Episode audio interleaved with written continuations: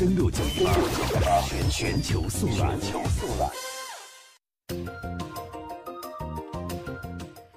打开广播追踪国际，接下来的时间呢，我们来关注一组最新的全球时事。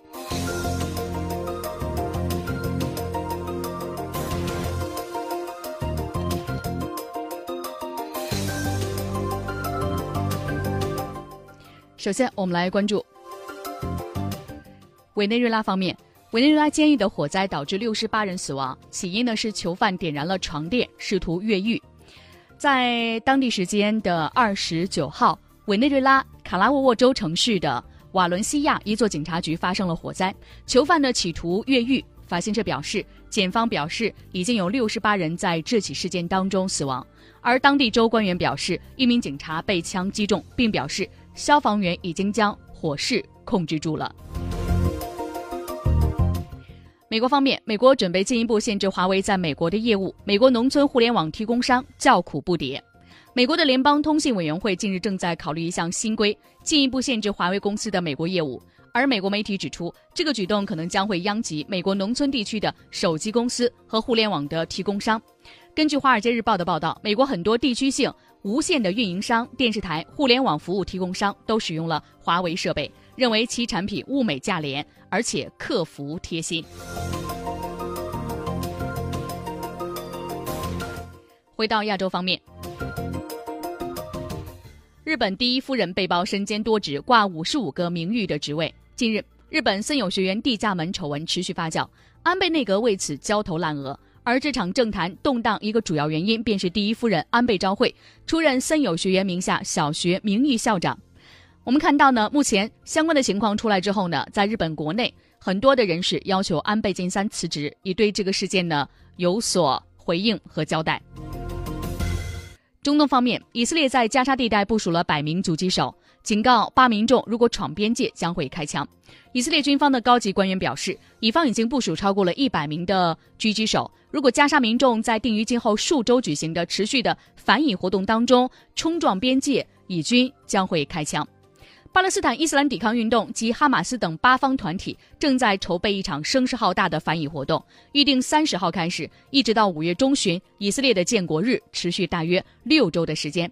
这场活动的名字定为“伟大回归行进”，要求以方允许巴勒斯坦难民返回遭到以方占领的八方土地。按照计划，八方民众将会在加沙和以方边界五个地方修建帐篷营，距离以方防护网大约百米。活动的最后阶段，八方民众将集体向边界行进。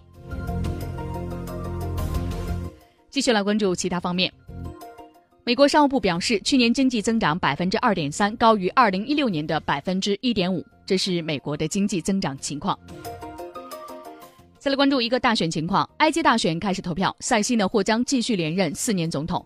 从本周一开始，埃及民众开始进行总统大选投票，现任总统塞西预计呢将会再次胜选，再次担任四年的埃及总统。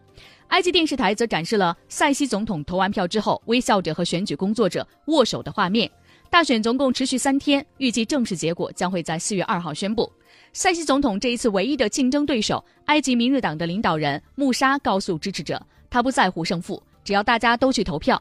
美国媒体此前表示，他是塞西这次选举当中唯一的一位对手，在参选之前曾经是塞西的支持者。此前，当地媒体分析表示，鉴于两名候选人在诸多方面差距悬殊，不出意外，塞西将会连续第二次出任埃及总统。接下来的时间，我们继续来关注缅甸方面。二十八号，缅甸全国民主联盟元老吴温敏高票当选新任总统。一周前，缅甸的前总统吴廷觉因为身体原因宣布辞职。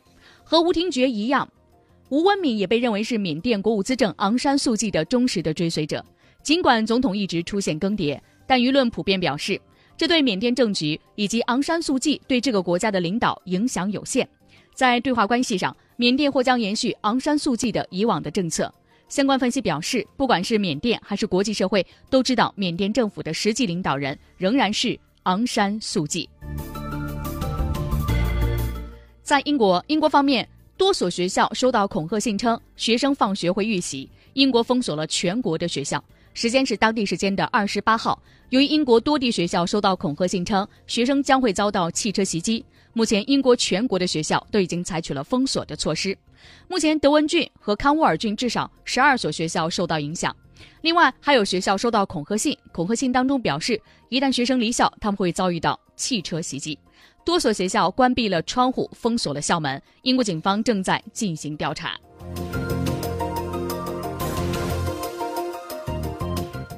最后的时间，我们来关注一下数据泄露门事件的主角扎克伯格将会出席美国国会听证，最终日期还待确认。当地时间二十七号，美国媒体报道称，迫于各方压力，扎克伯格本人已经接受美国国会能源和商务部的要求，出席国会的听证会。听证会的最初日期是定在了四月十二号，而后有消息表示，最终日期还有待进一步的确定。以上是一组全球速览，我们接下来的时间呢，进入到我们今天的另外一个话题——全球风云，来关注一下美国发起的中美之间的贸易交锋，目前有何最新消息？